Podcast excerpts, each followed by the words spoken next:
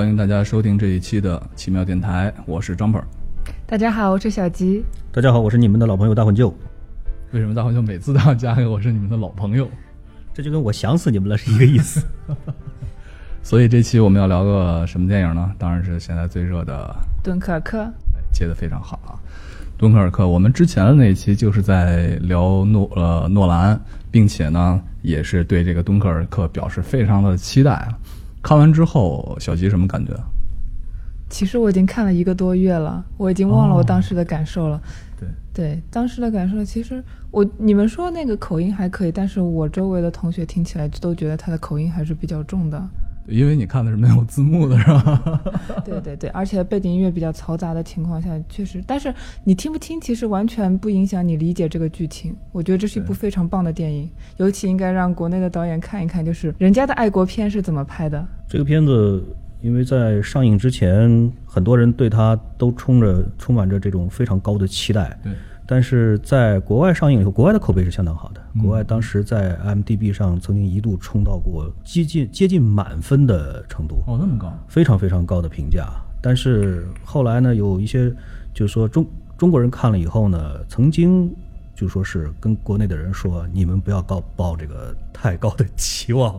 也就是说，这个片子其实是有一点不太怎么说呢？跟咱们国人预期的那个、那个、那个、那个感觉相比，似乎是有一点偏差的。对，哎，就是在国人的预期里面，就是之前也跟朋友聊过，就觉得这片子可能会拍成什么样就有有些人呢，觉得可能会拍成一种大的动作片的场面。但是因为是诺兰拍的嘛，对吧？也也会让人觉得有一些小的期待，就也不能小的期待，很大的期待。就是诺兰他肯定在里面可能会玩他一些自己的花样。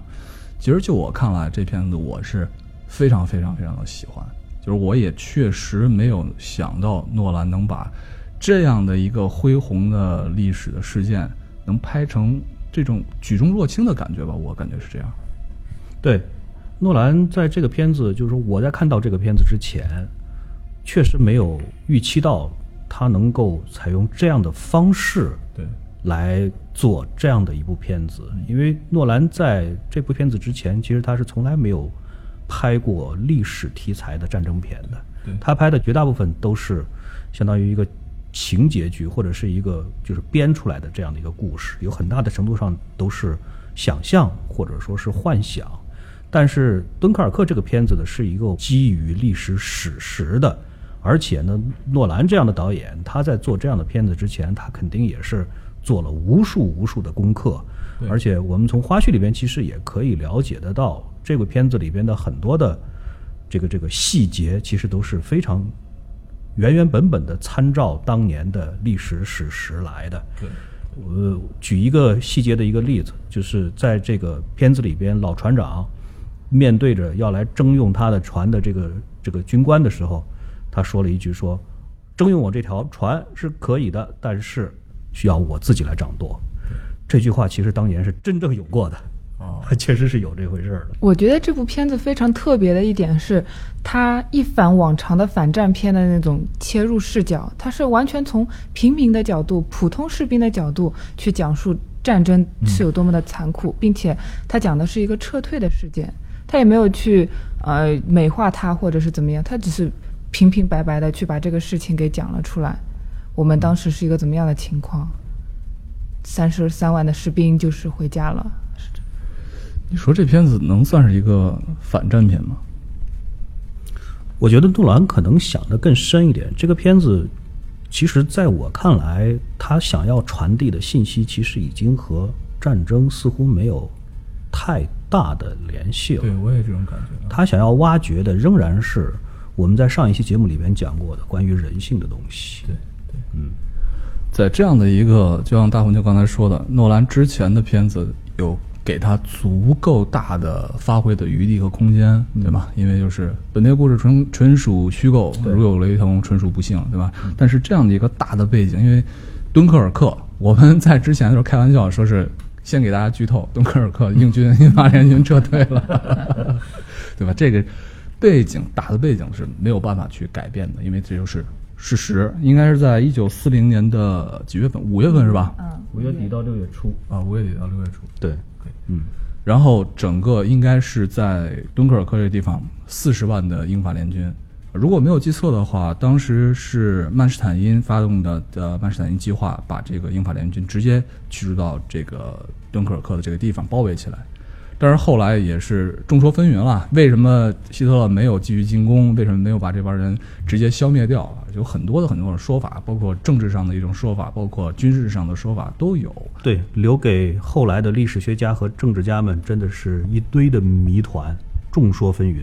嗯嗯，如果当时希特勒下令不惜一切代价剿灭英法联军，如果这样做了的话，那可能整个二战的历史乃至以后世界的历史可能会被改写。相当大的程度上会被改写。甚至从细节上来说啊，英国之后的元帅蒙哥马利当时也应该是被堵在了 敦刻尔克。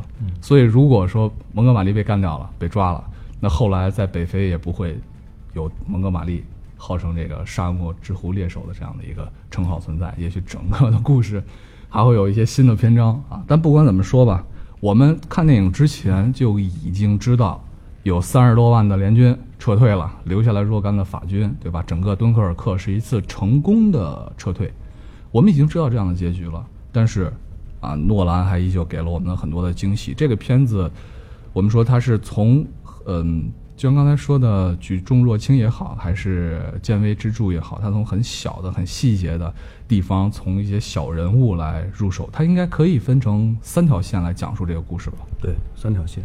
那第一条线呢，就是年轻的士兵汤米跟随着大部队想要从敦刻尔克撤退，然后但是他比较倒霉的是，呃，上了哪艘船哪艘船就被炸了，或者说是翻了，但是最后还是成功的被营救了回去。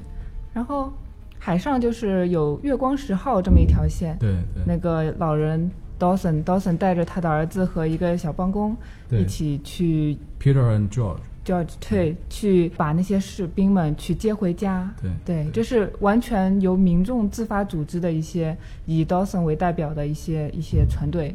对第三条线是汤姆哈迪扮演的飞行员和敌军在空中对峙的一个场景。最后，汤姆哈迪把敌机给击落，但是最后因为呃机油用尽，所以降落在沙滩上面被德军给包围了。舍生取义。对，但是他最后还是把飞机给烧掉了，嗯，应该就是防止他们的机型被德军泄密，泄密防止泄密。嗯，对，这个我觉得特别迷人迷人的地方啊，在于它不光是三条线，三条线单独叙事，而是交织在一起。它不光是交织在一起，它在时间还打破了一种时间的顺序，对吧？感觉就是我刚开始看的时候，其实看到他第一次来进行时间线的交织的时候，我还有点混乱。看到接下来之后才明白，它实际上不是严格的按照时间的顺序来讲述这些故事，而是把三条线交织在一起之后，互相有穿插，互相时间上前后有跳跃。然后看懂这一点之后，觉得哇，太棒了！突然就有一种让我觉得特别爽的感觉，就是我我看到这儿的时候，对，诺兰真的是对这个时间的表达是痴迷的。嗯嗯，他在以前的很多片子里边都有着对时间的这种他自己的一种诠释和这个理念上的一种表达。最典型的就是《盗梦空间》，每一层梦境的时间是上一层的多少分之一这样的一种表表达。这部片子里边呢，我觉得他真的是已经把这种一呃一周是吧？海滩上是一周，对然后船上是一天，然后飞机上是一小时，这三条线它可以交织的，产生了一种非常非常神奇的一种对一种一种联系的变化，然后让整个的这个片子呢，第一人看起来其实并不费解。所以这部片子肯定不算是什么烧脑片，或者是智商考验片它最多是一个有一点点悬疑的这样的一个片子。所以这一点上真的是不得了的，就是它可以把一个结局早都是已知的，根本不存在任何剧透的这样的一个片子，能够活生生的能够让人觉得，第一我会追着你看下去，我不到最后一刻之前，我其实还不敢说下一步会发生什么事情。第二是这几条线呢交织在一起了以后，它并没有按照一二三四五六七对。这样的一个顺序去叙述，而是中间还会有交错，还会有还会有倒叙，相当于一种就是说是再往前跳跃一点，然后继续再往前进行这样子的一种叙述方式，但是让人看着仍然不费解，或者说不费劲，是顺理成章的、合情合理的这样的一种表达。这一点上真的是，我觉得他现在真的已经对时间的这种这种解构和表达上，确实是已经是游刃有余、得心应手的这样的。但是我觉得像诺兰这种级别的大导演，除了在时间线上面，就是他有很多自己独到的见解之外，我觉得他对于这种战争片应该有更加特别的地方，能够让它成为一个有趣的电影。相对而言，这部电影还是比较沉闷的。你觉得沉闷吗？我觉得相对而言，它的剧情是有点过于简单了。这就是说，它是一部非常优秀并且合格的电影，但是因为我们对诺兰寄予了太高的期望了，所以我觉得他应该再多表达出来一些东西。我倒不是这样认为，我觉得在我看来并不沉闷。就是首先让我觉得特别爽的一点啊，就是我也算在我幼年时期、早期一些。我也算个半个军迷吧，所以当我看到这个大战 B F 幺零九的时候，我就觉得巨爽无比，特别爽。那个 B F 幺零九刚出来的时候，我一看，哎，我就怀疑它是 B F 幺零九。后来他说出来了嘛，对吧？然后觉得特别特别爽，因为这两个战机本身也是代表着英国和德国的最高的战机的制造水准，对，这点就非常非常爽。然后之后呢，包括空战的场面，然后包括他的一些其他的小的一些心思，让我就觉得，嗯。非常的值这个电影看的啊，这是我说的有趣的部分。但实际上从情节上来说呢，第一个主角就是那个汤米，那个大兵汤米。我觉得这个演这个角色就非常有意思。你看，当这个敦刻尔克的海滩第一次出现在观众的眼前的时候，它是一个什么景象呢？它是一个大家都在非常有组织、有纪律的、有序、有序的一种撤退的状态，对吧？然后，但是船很少，但是大家也是不紧不慢的在撤退。但是汤米跟其他人不一样，汤米在所有人里面都表现出来一个极度要求生的一种感觉。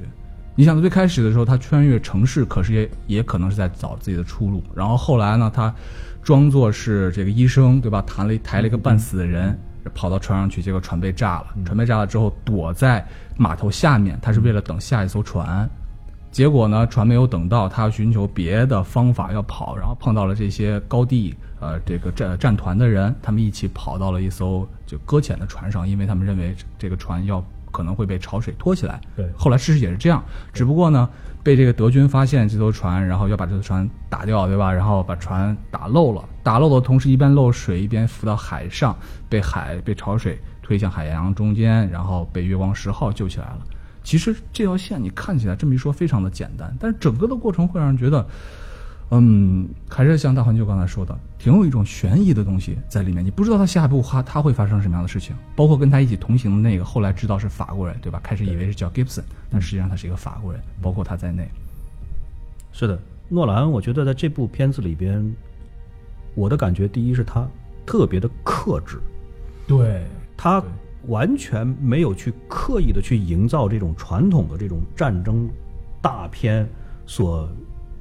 特有的那种大场面，或者说是，或者这么说吧，我换一句话来说，这个片子，我在看完了以后，我的第一个反应是，我想要找到一个这个片子里边的最有特色的、给我印象最深刻的一个镜头，就好像过去我们看那种战争大片，比如说大决战 什么的这种，它有很多的无数的人哇开始冲锋这种。航拍俯视的这种大镜头，或者任何的一部大片，你总能够在你回忆的时候，你总能够在你的脑海里边能够浮现出来一个画面，或者一个镜头，或者是某一段有标志的配乐。嗯，但是在我看完了这部片子了以后，出了电影院了以后，我发现好像没有哪一个镜头是特别特别的印象鲜明的。嗯，我倒是有几个印象印象比较鲜明的这个场景。但我印象最鲜明的就是最后那个法瑞尔的飞机不是没有燃料了吗？整个他的螺旋桨已经停止了，然后在这个基础之上呢，他还击沉了击击落了一架敌机。对的，最后最后他要在沙滩上迫降的时候，非常安静的从这个军队的头上海滩上划过的那个场景，我印象非常非常深刻。我觉得特别的，就是在这种战争情况下，这种战争的片，它拍出的一种。美的感觉在里面。对，当我在就说是仔细的回忆整部片子的时候，我会发现它的每一个镜头几乎都是不可或缺的。嗯，这部片子呢的每一个镜头、每一个画面、每一句台词，它没有没有太多的金句的，就是我们上一期节目里边刚刚讲过的诺兰的几乎所有的过去的片子里边，它都会有一点这种名言金句，特别特别。我觉得也算有吧，但这个片子里边真的很少很少，少非常台词就少。而且呢，它的所有的画面到台词，甚至到节奏、剪辑的节奏以及配乐，它都是为了中心而服务的，从来从来没有喧宾夺主。你需要把所有的这一些个元素全部都组织在一起看的时候，你会发现它是一个特别宏伟的一个建筑。对。它的这个建筑，它不是一个雕像，就这么说，它不是一个雕像，不是说是给人的第一反应，它就是站立在这里的这样的一个独立的一个东西，它是一个建筑，它的每一砖每一瓦总结在一起了以后，有机的组组合在了一起了以后，形成了一个你只能够去感受，这个感受是总体给你的感受，而不是任何的一个画面或者一帧或者说一段。它能够代表得了全片，代表不了的。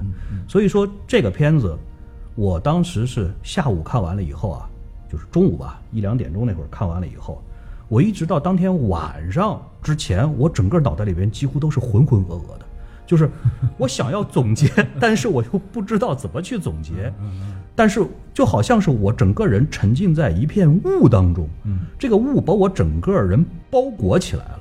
我一直出不去，监于呼吸视听。对对对对对，就是就好像有点这样的一种沉浸式的，你只能够去感受它，但是你没有某一个很奇怪的，就是你没有某一个具体的电影的画面或者是桥段，能够给你一个特别鲜明的一个 flag 在这里，它能够代表得了全片，不是的，它是一个整体的一个包裹。这个观影感受对我来说是非常非常特别的，以前从来没有哪一部电影能够给我。这种感觉，就是这一点，我挺同意大魂舅的说法的。就是这部片子的整体性非常非常的强，从叙事、从它的结构等等都非常强，浑然一体的感觉。对，啊，但是里面还确实是有一些，呃，让人激动或者是感动的点。小吉是不是也这么觉得？是的，比如说像那个，呃，那个军官吧，军官他说。呃，我要留下来去救那些法国人啊！最后的时候，对，最后的时候，我就觉得，哇，他还挺那么有点帅的。但 你不觉得？你不觉得这是诺兰的黑嘛？他其实黑了英国一把，对吧？是的。最开始的时候，你看，呃，那个士兵汤米逃往这个海岸线逃的时候，在那儿堵这个德国人的是法国人。对。中间法国人要上船，不让上船。是。然后还有就是像那个，呃，George 不是被那个年轻的士兵给打死了吗？你不能叫打死了，失手，嗯，失手冻死了。但是最后 那个士兵问 Peter 说那个孩子怎么样的时候，Peter 告诉他他还好。啊，特别感动，特别感动，我就觉得啊，这个地方，但是也挺为 George 感到惋惜的。对，年轻人，十七岁，因为这个这个军官，这海军军官一直里面都没有说他叫什么名字，对吧？包括演员表上好像也没有说吧？没有。没有演员表上就只是说，颤抖的士兵，，Murphy 演的嘛，对，的，饰演 Murphy 是诺兰的老朋友了，对，演了他可能演诺兰的电影演的是最多的，嗯，我觉得他 Murphy 一直是演这种带有一些神经质的这种感觉的这个角色都特别特别特别到位，对他的这种这种神经兮兮的这种感觉，真的是就是。那种演员的自我修养里边说的是从内向外的这种 发出来的这种情绪，所以你看他在过去演的很多的片子里边，你都能很明显的能够感觉到他这个人物所要表达出来的那样的一种一种一种一种情绪里边，在这里边。对，啊，这个话题稍微说有点远啊，不过没关系，因为 Murphy 他实际上是那种他叫呃那个船长 Dawson 说他叫什么炮弹什么应激症是吧？炮击。对，有点类似这种创伤后应激综合症。对对，因为那个环境底下，我们是完全可以想象的出来的。一艘船炸了以后，只剩下他一个人了。所以你看，在片子里面的表现，我觉得是很真实的。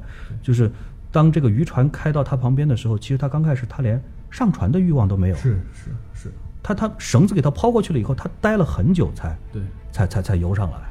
实际上，实际上在二战的时候，这种呃战呃战场的创伤应激症才开始被人们所认知。因为以前的时候可能大家都不知道，对吧？觉得你就是胆小，你就是害怕，但实际上真的不是，它就是精神上的一种严重的创伤。我记得之前看那个巴顿将军那个片子的时候，巴顿在军营里面不是掌掴小兵嘛？因为小兵害怕，对吧？巴顿不理解，觉得你就是胆小，实际上他就是应该是一种战场的创伤的后遗症。包括我军抗美援朝之后回来的很多的士兵，也会产生很严重的这样的疾病。其实，嗯，这也是战争吧，对吧？非常残酷的一件事情。这只是战争的残酷性中间可能比较小的一个部分了吧。但是放在个人身上却是如此的痛苦。我觉得，就是战时，对，战时基本上大家都顾不过来考虑的事儿。对，对，对。除了小杰刚才说的那几点啊。因为我对空战的戏我的很感兴趣嘛，也看的比较仔细。就是这个法瑞尔他已经知道自己没油的情况，其实他是犹豫了的。嗯，他是犹豫了，是要返航还是要继续进攻？但是他看到那架轰炸机啊过来之后，他冲向那架轰炸机，真的是有一种虽千万人吾往矣的那种感觉。其实你说到他这个，我倒是有一个疑问，就是他最后的时候明显是可以。跳伞或者说是弃机而逃的，所以最后他在那个士兵们头顶上那个滑翔过去的时候，是不是为了鼓舞他们的士气呢？我觉得是吧？我觉得可能是什么原因？就是跳伞是有一个最低高度的啊，他那个时候因为没有油啊，他只能是那个高度可能是已经是非常低了，有这个可能性。那个片子里边没有明说，但是好像可以看得出来，那个时候它的高度已经是相当低了。你们感觉一下，就是刚才说的这几个细节呀，其实呢，如果说是单独的把这一个场景拎出来的话，似乎它不能成为一个很震撼的一个力量，对，就不是那么的有力量，没错，嗯。但是你如果把前因后果要去完全扯清楚了以后，你才会发现这个细节的张力，它的力量所在。所以这个就是诺兰相当高明的一个地方，他单独一个故事讲清楚，其实都很不容易。更别说这个片子里边几乎完全都是从由细节构成的。一个非常典型的一点就是，诺兰的这三条主线啊，在拍摄的时候，你可以看到每一条线镜头都离主人公相当的近，几乎就是跟随着主人公在行动。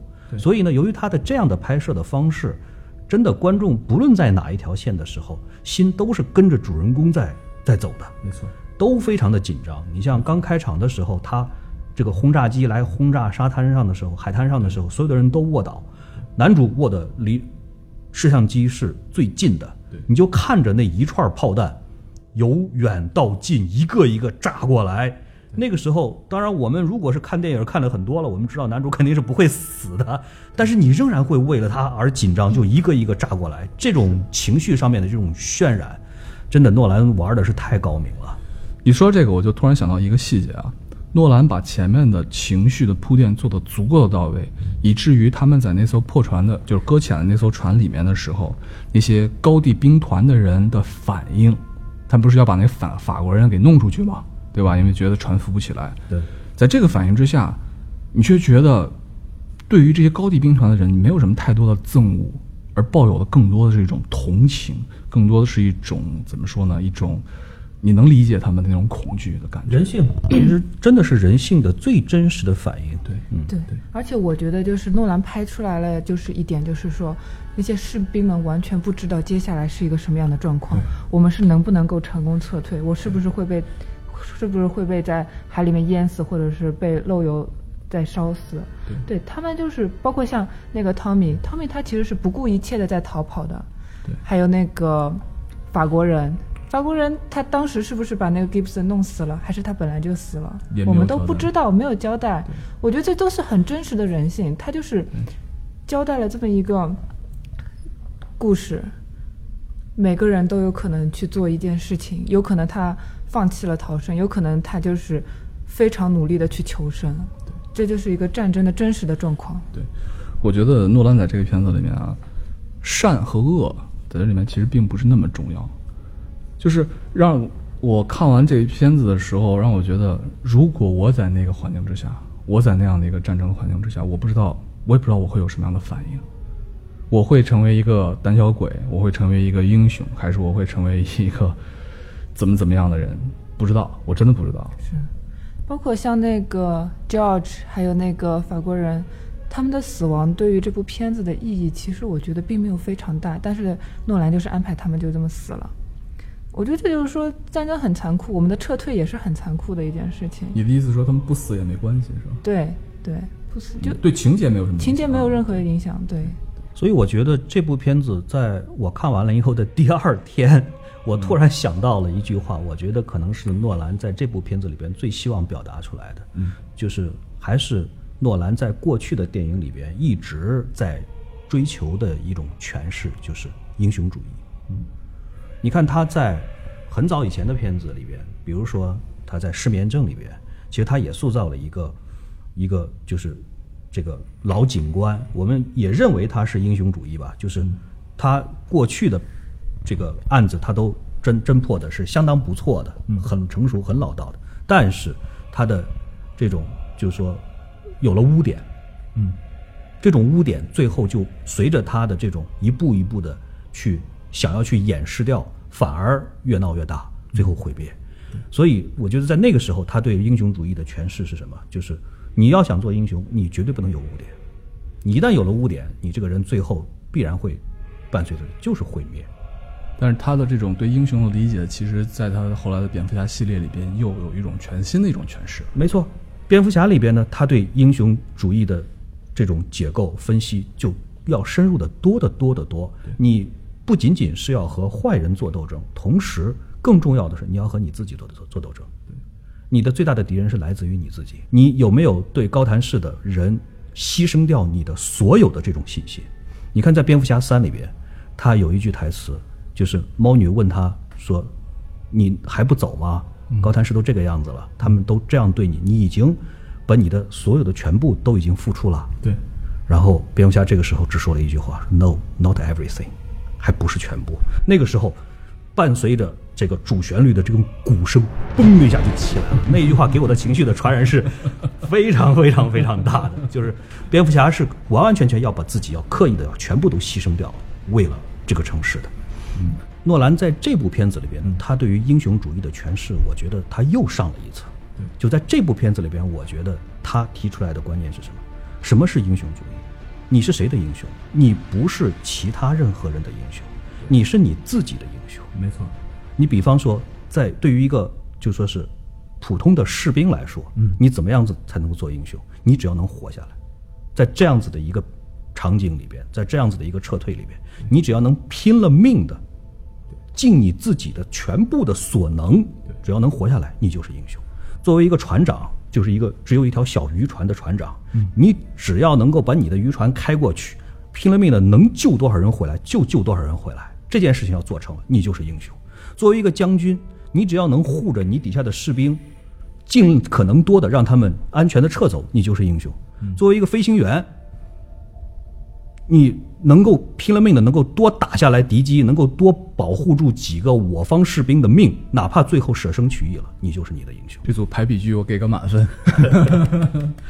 所以我觉得是这样，啊，嗯，所以我觉得这部片子里边，诺兰真的是在这一点上，我觉得他非常非常好的诠释了他自己的这个想法，而且最让我佩服的是，他不再炫技了，就是他不再去炫耀他自己的这种电影的这种表达的手法，用这种特别鲜明的色彩的对比，以及这种就是比如说蝙蝠侠出场的时候，尤其是那个比如说蝙蝠飞车出场的时候，那种把弹照灯打出来，就是类似这样的一种让人一看了以后哇酷毙了，就是类似于这样的一种。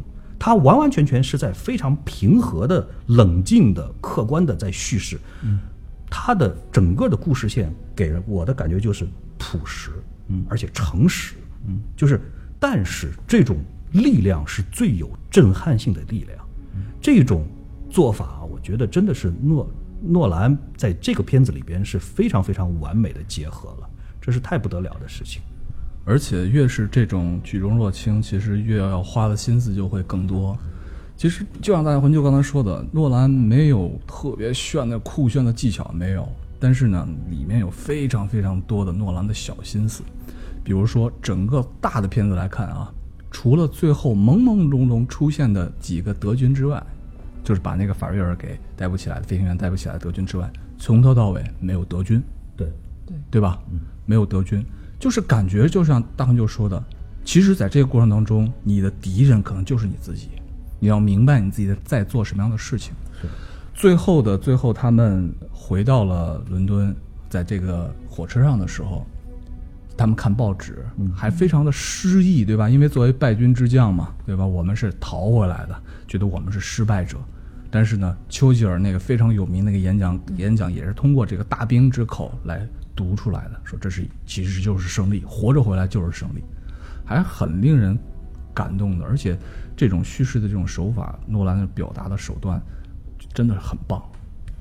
是的，尤其是这是一部历史题材的战争片，这个的结局我们所有的人都知道。所以这个片子最不怕剧透，而且我们之前在网上看到很多的人吐槽这部片子，也就是因为这个，就是无数的人，我看到不止一个人在网上说，这样的片子我还要去电影院看吗？难道我不知道后来发生了什么事情吗？我为什么要自己掏钱去电影院看几十万人是怎么逃跑的？但是对不起，你真的错了，这部片子太值得一看了。你想象一下，对于这样的一个早就已经知道结尾的历史事件，但是我们三个都看过了，我们仍然会为每一个角色的未来而担心。对，拍的这么的惊心动魄，我就说一句话：你们能想象得出来这种风格的《四渡赤水》吗？真的啊，见郭大爷。对，真的是不容易，太不容易了。嗯。而且啊，不光是大环球刚才说的，我们看到了就是不不一样的这种啊呃敦刻尔克的撤退，对吧？完全和我们想象的可能出现那种大的恢宏的场景，根本完全不一样。就诺兰的牛逼之处。另外一点，我觉得就咱们三个人在现在在这聊这个片子的时候啊，我有感觉，咱们各自去看的时候的爽点可能也都不太一样。对，因为每个人可能都能找到自己觉得哎呀很喜欢、很舒服、很爽的地方在。对，我觉得每一个人从这部片子里边所感受到的，对所得到的，或者说被感动的地方都对不太一，样，很可能都不一样。但是你总能够得到你想要得到的，或者说，或者说，对于我来说吧，我觉得对于你们二位来说，很可能也是一样的，就是看了这部片子以后，都会觉得它很好，没有亏，对或者说不遗憾。嗯值得再刷几次。嗯，尤其是那个没有字幕的小鸡。对，这片子还有一个特别舒服的地方，从头到尾没有太多废话。对，没有太多的台词特别少，这个也一反那个诺兰的风格。诺兰从前的电影里面就是以台词多而快而著称的。啊，因为之前我们说过嘛，诺兰他是学文学出身的，对吧？对然后他和他的兄弟，他兄他全是对全是学这个出身的。对于编剧方面的下的功夫，这个对白方面的功夫，那是绝对是这个首屈一指的。嗯但是这个片子里面，诺兰也是对自己的一个颠覆，所以诺兰可能也觉得我的敌人就是我自己，我要战胜我的敌人对吧？成就英雄。诺兰诺兰这个级别的导演，也就是他这个级别了，他才有胆量去做一个完全全新的创新，并且他的投资方也是愿意去资助他。对，我觉得这是很好的一件事情。对，片酬两千万美元，而且还在拿票房的好像是百分之三十。OK，你说诺兰的片酬是吧？啊，对，还有一点就是诺兰在这个片子里边所讲的这种多面叙事，就这个事情他在以前的很多片子里边也都这样做过，这是他玩的很溜的这样的一种表达方式，就是多面叙事。而且在这一部片子里边呢，他特别特别的，甚至于说是特别刻意的来来给自己，相当于打了一个小广告，就是他特别直白的告诉你说，就是从任何的一个单的方面来看待人和事，都有可能是不完整的。嗯，他非常非常直白的，你比方说这里边的好几个细节，比如说那个呃，汤姆哈迪的那个同事，就是也是开着战斗机，但是在水面上迫降，对被渔船救起来了以后对，后来到了敦刻尔克了以后，有陆军拽着他，看他穿的是空军的制服，拽着他就问说：“你们空军干嘛去了？” 对，但是他不知道的是，这空军就是来救他们的，只不过是被敌机击中了，迫降了。因为这个陆军他并不知道，而且这个确实是当时的实事儿，就是有很多的陆军当时都对空军有不满意，有意见，就是因为轰炸机来，你们空军一点都不来保护。还有比如说，后来他们到了那个小镇上了以后，有一个老人在那儿给他们发毛毯，嗯发毯子。那个老人其实是个盲人，对，然后在主角过去的时候，主角发现了他是个盲人，但是跟主角一起走的那个士兵并不知道，所以上了火车了以后，还在跟主角吐槽说那老头儿他连抬脸看我都不看。嗯，就是类似这样的细节，而且那个那个盲人好像那个老大爷那个演员好像蛮有名的，啊，我都没注意看清是谁，好像蛮有名的啊。嗯，然后就是像类似这样子的这种细节，其实完全可以不用表达。嗯但是我的感觉呢，就是诺兰用这种，你可以管它叫多面叙事，甚至于就是一种上帝视角，就是他把前后都告诉你了。这样的话，你你你很明确的就能够知道，就是片中的这些个人物，他在当时在那个情况下，他对于大多数的外界的情况其实是根本不清楚的，嗯或者说他只能看到他能看到的那么一点东西。然后观众呢，如果说是跟着这一条线，他也只能看到这一点；如果跟着那条线，他能够多看到一点儿。所以观众会认为，就是多面叙事，就是多方面的叙事，才能够把这个事件整的能够还原完整。嗯，但是在我们在看这个片子的时候，你能够感觉得到的是，其实大量的这种情节底下，我们和演员就是不是演员和角色，电影里边的角色一起都是懵逼的状态。嗯，比如说我们在海滩上的时候，我们也不知道轰炸机什么时候会来；对，我们在这个军舰上的时候，我们也不知道鱼雷什么时候会来；我们在沉船上的时候，我们也不知道子弹什么时候回来。所以我们在这种时候，我们仍然是提心吊胆的，或者说我们在小渔船上的时候，我们也不知道这个小渔船到底能不能到达敦刻尔克，到底能救多少士兵回去。这就是诺兰为什么他刚开始说我要把一个历史大片，我要拍成悬疑片。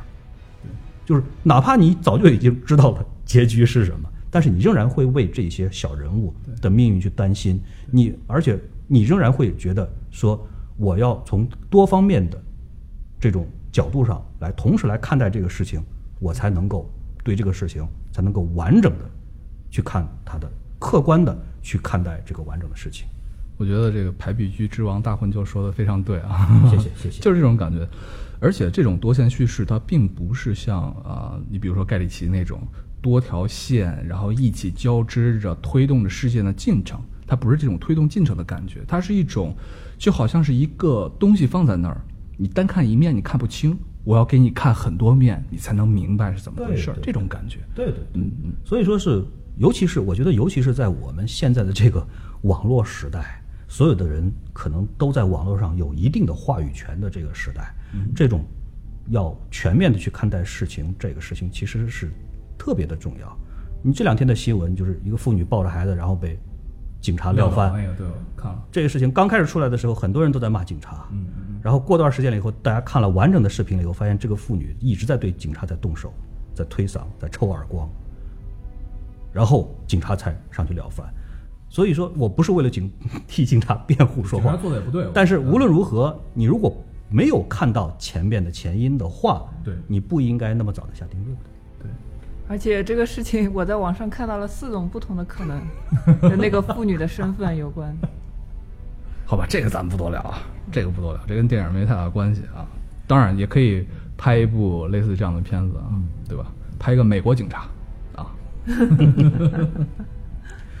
所以说，这部片子在初看上去的话，好像你会觉得这是诺兰最黑暗的电影，最暗黑的电影。你会觉得一个单个的一个小人物想要想要实现自己的英雄梦，我们从小都有英雄梦，每个人都有。我们小的时候都会想着怎么样的拯救全世界、对全人类。长大了，我们想着怎么样的能够拯救少拯救点儿吧。能拯救我自己就不错了。对，但是你在最后最后你会发现，其实拯救你自己都这么难。诺兰的电影他会告诉你说，在这种极端的条件底下，你能把你自己救活了，你就是英雄了。所以说我真的觉得这部电影在刚开始你感觉的时候，这真的是诺兰最黑暗的电影。他会告诉你，你正常人想要当英雄门儿都没有。但是我觉得同时，我们从大面上来看的话，这么多的人都做到了，三十万人都获救了，好像七八百条船都去了敦刻尔克接人回来了。所以从大面上来看的话，你又会觉得这是诺兰最光明的电影。他能够在一部电影里面能够让你同时产生这两种非常完全矛盾的感觉，这真的是 太奇妙的感觉了。而且把这个大汉就刚才说的啊，这个拉回到咱们的现实来看，对吧？因为，呃，咱们奇妙电台的几千万的听众朋友们，就让咱们就说吧，绝大部分都应该没有经历过战争。咱们严谨一点，对吧？绝大部分没有经历过战争，其实就是平常人的生活，我们都是普通人，对吧？普通人生活，普通人嘛，生老病死这一辈子一眨眼就过去了。但是呢，我们在这样的生活当中，如何去认知自己？是否真的能做成自己的英雄，或者你如何去让自自己做成自己的英雄？其实这个问题，我觉得值得我们一直去思考它。是，嗯。那那我们今天其实聊的这片子，说实话啊，从电影本身来说，不是特别容易来聊，或者说就像大黄舅说的，就像被一团雾笼罩在起来的。那种感觉，但是还是非常非常非常推荐啊，没有看过的朋友们去看一看这个片子。对，因为这部片子，这个我们看完了以后，我觉得大部分人都会有这样的一种感觉，就是这个片子的口碑一定是两极分化的非常严重的。对，喜欢他的人会非常非常喜欢。我说句老实话。我一直想给这部片子打满分来着，但是我 我又非常 非常谨慎的想要否定掉我自己。我是觉得我是不是看在他是诺兰的作品的份儿上，我会觉得他特别的神圣或者怎么样？但是我后来又想，我在拼命的把它去诺兰化，就是。尽量的去告诉我自己，如果他不是诺兰拍的，或者说我根本不知道这个片子的导演是谁的话，我会怎么去看待这个片子？但是这几天下来了以后，我对这部片子的感觉越来越多，越来越多，很有可能明天后天我又会有新的感触出来了。所以说，从这点上来讲的话，我觉得这部片子我仍然愿意给他打一个非常高的分数。没事，再有感悟，咱们可以下次再聊。再录一期。嗯。而且我怀疑，其实这部片子可能票房会票房上面并不会特别好。肯定干不过《战狼》。对对对，肯定啊。呃，那我们今天就大概就聊到这儿吧。再次、再次、再次推荐啊！这片子真的值得去看。对，即使不是诺兰的粉丝，即使不顶着诺兰的头号，也是非常值得去看的一部电影。嗯。行吧？那我们今天就到这儿。好，非常感谢大家，感谢大家来收听我们这一期的节目啊！欢迎大家继续关注奇妙电台，关注我们奇妙电台公众号，并且呢，我们有自己的粉丝群，会定期的来展开一些活动，比如说赠票啊之类的活动。哎，对，咱们这个呃，这次敦刻尔克的赠票活动是正在进行中啊，正在进行中。等它放出来的时候，哦，放出来的时候，大家已经拿到票了。OK，OK，非常好。好吧，那我们这一期节目就到这儿。好，大家再见。